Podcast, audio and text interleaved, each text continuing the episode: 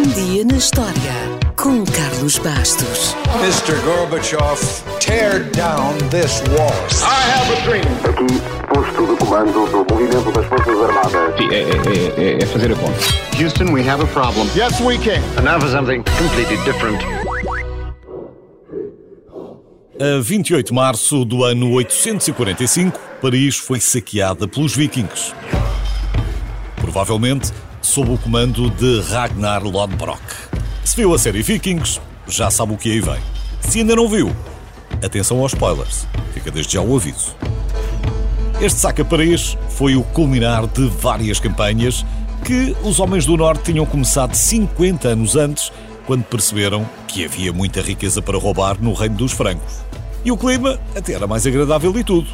Portanto, depois de anos de preparação e de muitas cabeças cortadas, sem piedade, uma frota de 5 mil vikings invadiu França e superou facilmente as defesas estabelecidas décadas antes por Carlos Magno.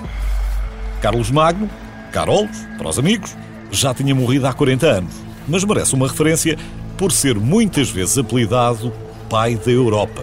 Porquê? Porque uniu a maior parte da Europa Ocidental depois da queda do Império Romano.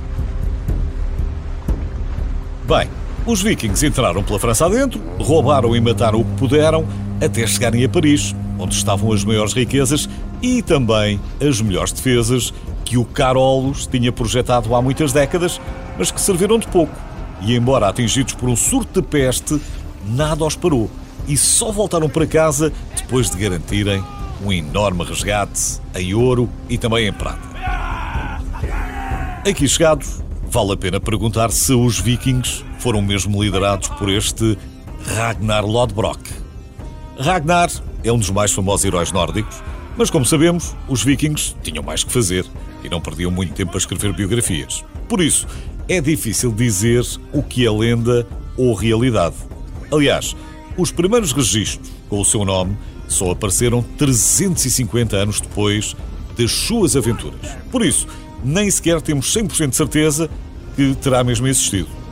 Há quem diga que o seu nome faz referência à roupa que costumava usar. Lodbrok pode ser traduzido como calças peludas. Mas também há quem diga que o seu nome significa literalmente Ragnar, o Louco. Portanto, a escolha é sua. Sabemos que foi um herói lendário, ou vários, durante a Idade do Ferro, na Escandinávia, e ficou conhecido, obviamente, pela sua bravura e aventuras ousadas, mas, como foram contadas muitas lendas a seu respeito, há muita liberdade criativa. A melhor saga depende só do país nórdico que escolha. Dentro do que é plausível, podemos dizer que terá sido durante a vida de Ragnar, no século IX, que os vikings começaram a explorar o Oceano Atlântico e a colonizar as regiões ao longo das suas costas.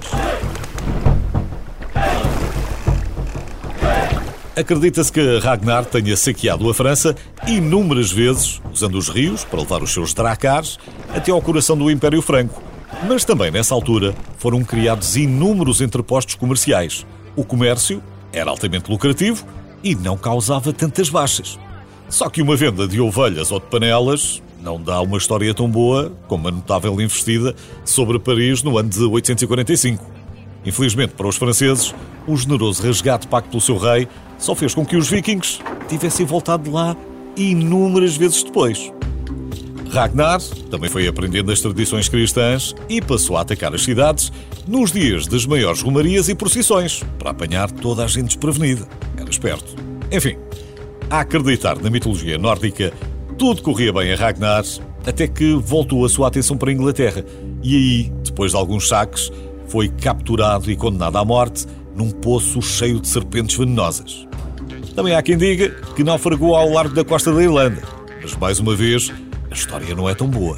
Em suma, apesar de ser considerado como um herói na Escandinávia, os relatos dos seus feitos são pouco confiáveis e baseados principalmente nas antigas sagas vikings. No fundo, talvez Ragnar Lodbrok não tenha sido só um homem, mas um conjunto de homens que representavam os feitos e as conquistas dos homens do Norte.